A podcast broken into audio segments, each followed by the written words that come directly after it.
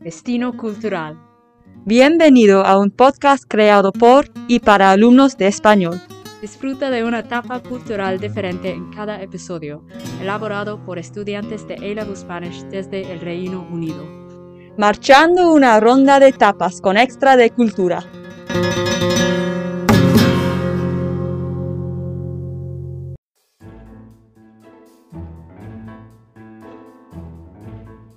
Bienvenidos a un nuevo episodio de ¿Qué es tapas? En esta ocasión tenemos un episodio muy deportivo porque vamos a hablar de fútbol en países de habla hispana y concretamente de la figura de Diego Armando Maradona y lo que significó para el deporte rey. Bruno nos contará cómo fueron los inicios del famoso futbolista en su país y cómo dejó huella en los clubes internacionales en los que jugó a lo largo de su trayectoria. Vamos a escucharlo.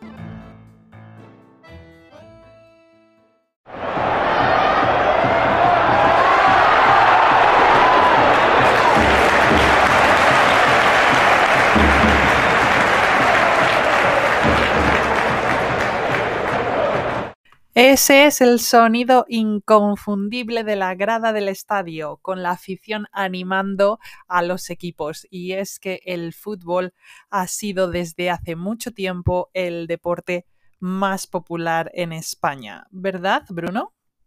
En España se puede decir que el fútbol es el deporte más popular y que España ha producido muchos futbolistas excepcionales. Pero en el siglo XX el futbolista más famoso fue argentino y se llamaba Diego Armando Maradona. Aquí me gustaría hablar un poco sobre la carrera de Diego Maradona con Argentinos Juniors, Boca Juniors, Barcelona, Napoli, Sevilla y Newell's. Sí, cuéntanos un poquito más sobre cómo fueron los inicios de Maradona en el fútbol. Sí, Diego Maradona nació en Lanús, Argentina, el 30 de octubre de 1960. Lanús está muy cerca de Buenos Aires, que es el hogar de uno de los equipos más grandes en Sudamérica, River Plate y Boca Juniors. Diego se unió a Boca en 1981 y pasó un año ahí, antes de mudarse a Europa. Las aficionadas de Boca y River Plate son muy entusiastas. De hecho, cuando los dos equipos se enfrentaron en la final de la Copa Libertadores, la ubicación del partido tuve que cambiar a Madrid. La razón de esto fue que los aficionados de River Plate habían atacado el autobús que llevaba a los jugadores de Boca. Con Boca, Diego ganó la primera división en Argentina. En 1981 y marcó la mayor cantidad de goles en la división en 1978, 79 y 80. Solamente tenía 18 años cuando lo hizo por primera vez.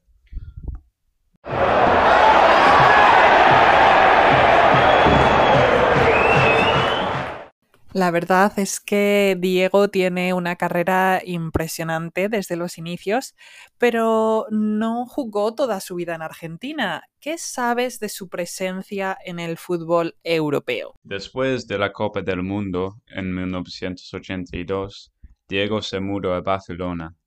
El equipo blaugrana pagó 5 millones de euros por Diego, lo que fue un récord mundial. Cuando Diego empezó a jugar en Barcelona, no era el esfuerzo global como en los últimos años. 1974 fue el año de la última victoria en la liga. Pero en 1983, Barça y Maradona ganaron la Copa del Rey. Durante sus dos años en Cataluña, Diego marcó 33 goles en 49 partidos, pero se mudó a Italia sin un título de liga. ¿Y Diego jugó solamente en España, dentro de Europa? No, Diego se mudó a Napoli, en Italia, y el precio fue ocho récord mundial. Gliazori pagaron 7 millones de, euros. Diego fue presentado a los aficionados de Napoli el 5 de julio de 1984 en el Estadio San Paulo. Ahora Este estadio se llama el Estadio Diego Armando Maradona. Diego pasó siete años en Nápoles. Este fue el lugar donde Diego disfrutó de sus mejores años. Cuando Diego llegó a Italia, solo los equipos en el norte ganaban la Serie A, como Milán, Juventus, Inter y Roma. Un equipo del sur de Italia nunca había ganado la Serie A cuando Diego llegó. ¿Cómo fue el efecto o el impacto de Maradona en el fútbol italiano, visto hoy con perspectiva? Uh, con todo de su éxito en Italia, el efecto de Maradona era masivo. En 1987, con Diego, Napoli ganó su primera Serie A. Fue un momento grande para todo el sur de Italia. En los 80 hubo mucha fricción política entre el norte y el sur de Italia. Después de la victoria hubo celebraciones en Nápoles por una semana. Incluso hubo funerales falsos por los equipos del norte como Milán y Juventus. Con estos funerales las aficionadas dieron un mensaje. Mayo 1987. La otra Italia ha sido derrotada. Nace un imperio nuevo. Había varios murales grandes en las calles de Nápoles de Diego. En 1990, Napoli ganó la Serie A otra vez y también ganó la Copa Italia en 1989. Con Diego, Napoli tuvo mucho éxito y ayudó a cambiar el fútbol italiano. Cuando Diego dejó Napoli, marcó el número más alto de goles en el equipo, con 115. Sin embargo, ahora, Marek Hamzik y Dries Mertens tienen más. Franco Baresi dijo que Diego era el mejor futbolista al que se había enfrentado. Está claro que Maradona ha sido un jugador único, pero no solo es famoso como futbolista, sino que también se le relaciona a veces con otros problemas, como por ejemplo la droga. ¿Dirías que ha sido un buen ejemplo para los jóvenes? Pues cuando estaba en el campo, Maradona era un excelente ejemplo para los jóvenes, pero en su tiempo libre era un poco diferente. Durante su tiempo en, con Napoli, Diego empezó a sufrir muchos problemas fuera del campo. Diego fue multado porque no asistió al entrenamiento su uso de la cocaína continuó y muchos aficionados pensaron que Diego tenía amigos en la Camorra, un grupo del crimen italiano, la mafia italiana. Durante su último año con Napoli, Diego no pudo jugar a causa de una prohibición que Diego consiguió por usar cocaína. Diego no tuvo una despedida cariñosa cuando dejó Napoli y se convirtió en una persona muy controvertido entre los aficionados de Nápoles. Después de su prohibición, Diego se unió a Sabia en España. Pasó un año ahí antes de volver a Sudamérica, con News Old Boys y finalmente a Boca Juniors.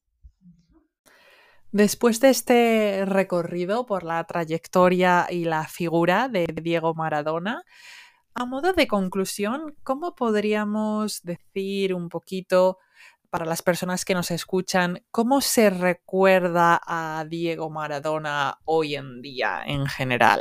¿Cuál es el recuerdo o la imagen que permanece? Hay mucha más información de la vida de Diego. Por ejemplo, no he hablado de su tiempo con el equipo nacional de Argentina o su carrera como director técnico. Diego murió en 2020, pero su legado todavía está con nosotros. Muchos futbolistas y otros miembros de la comunidad deportiva todavía se ven inspirados por Diego. Tenía sus problemas, pero fue uno de los mejores futbolistas de todos los tiempos, y espero que podamos recordar sus habilidades de fútbol en lugar de sus actividades fuera del campo.